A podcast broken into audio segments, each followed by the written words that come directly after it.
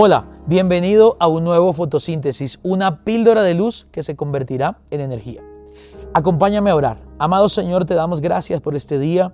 Gracias por cada persona que hoy se une y se conecta a esta palabra diaria, a esta píldora de luz. Te pido que hables a cada corazón, que nos hables a nosotros hoy y que podamos poner en práctica lo que nos vas a enseñar para poder vivir mejor de tu mano. En el nombre de Jesús. Amén y amén. Bienvenidos a, una nueva, a un nuevo episodio de nuestra serie Fotosíntesis Gracia, la serie del mes de julio. Y el episodio de hoy le he puesto un nombre en inglés de un himno muy famoso, muy famoso de muchos años que ha recorrido el mundo entero, Amazing Grace.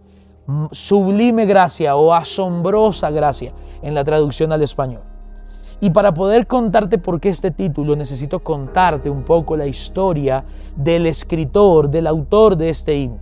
Un hombre llamado John Newton, un inglés nacido en Londres, criado por una madre cristiana que murió de tuberculosis.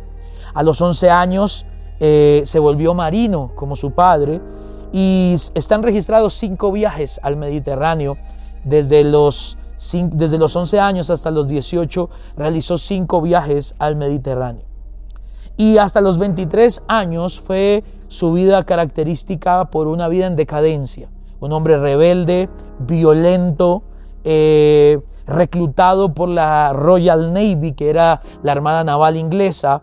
Eh, un hombre que es conocido por, por haber sido un tratante de esclavos, un hombre inmoral y blasfemo para su época desertor de la armada, capturado, preso y azotado, y que terminó sus años eh, en una isla desierta, abandonado, en un estado de decadencia terrible, y fue eh, encontrado por un traficante de esclavos, terminó como esclavo vistiendo harapos y mendigando comida, hasta que un hombre que llegó en un barco inglés eh, a la isla africana donde él estaba como esclavo, lo rescató porque lo reconoció y reconocía que era hijo de el, hombre que aquel marino eh, reconocía como amigo y lo sacó de allí.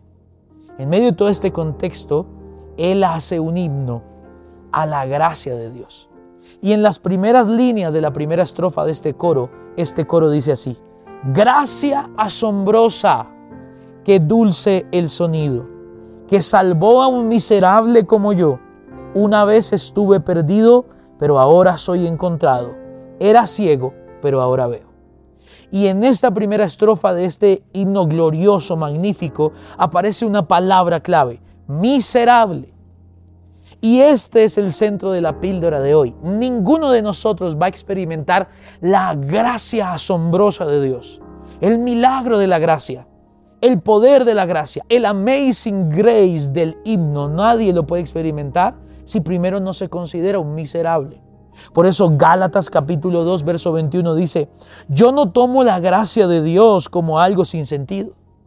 Pues si cumplir la ley pudiera hacernos justos ante Dios, entonces no habría sido necesario que Cristo muriera. ¿Sabes qué está diciendo el apóstol Pablo? Si no partimos de una correcta percepción mía delante de Dios, no voy a poder disfrutar la gracia. Si tú te consideras justo, bueno, delante de Dios, no vas a poder experimentar el amazing grace, la gracia asombrosa de Dios. ¿Quién escribió ese himno que le ha dado la vuelta al mundo y ha sido traducido en casi todos los idiomas? Un hombre que se autodefinía como un miserable. ¿Por qué? Porque para que la gracia sea sublime, asombrosa, extraordinaria, para que la gracia nos sorprenda, nos arrolle, pase por encima de nosotros, necesitamos entender que nosotros no éramos merecedores de ella, que estábamos perdidos, que nuestra condición era deplorable hasta que Él vino y por eso cuando comparamos nuestro hoy con nuestro ayer, ayer tenemos que decir amazing grace, gracia asombrosa, gracia, gracia sublime, gracia extraordinaria. Así que el reto el día de hoy es, aprende a poner tu vida en perspectiva y a reconocer que como estamos hoy con respecto a ayer, tendremos que decir gracia sublime, gracia asombrosa. Esta fue la píldora de luz del día de hoy. Nos vemos mañana en un nuevo fotosíntesis.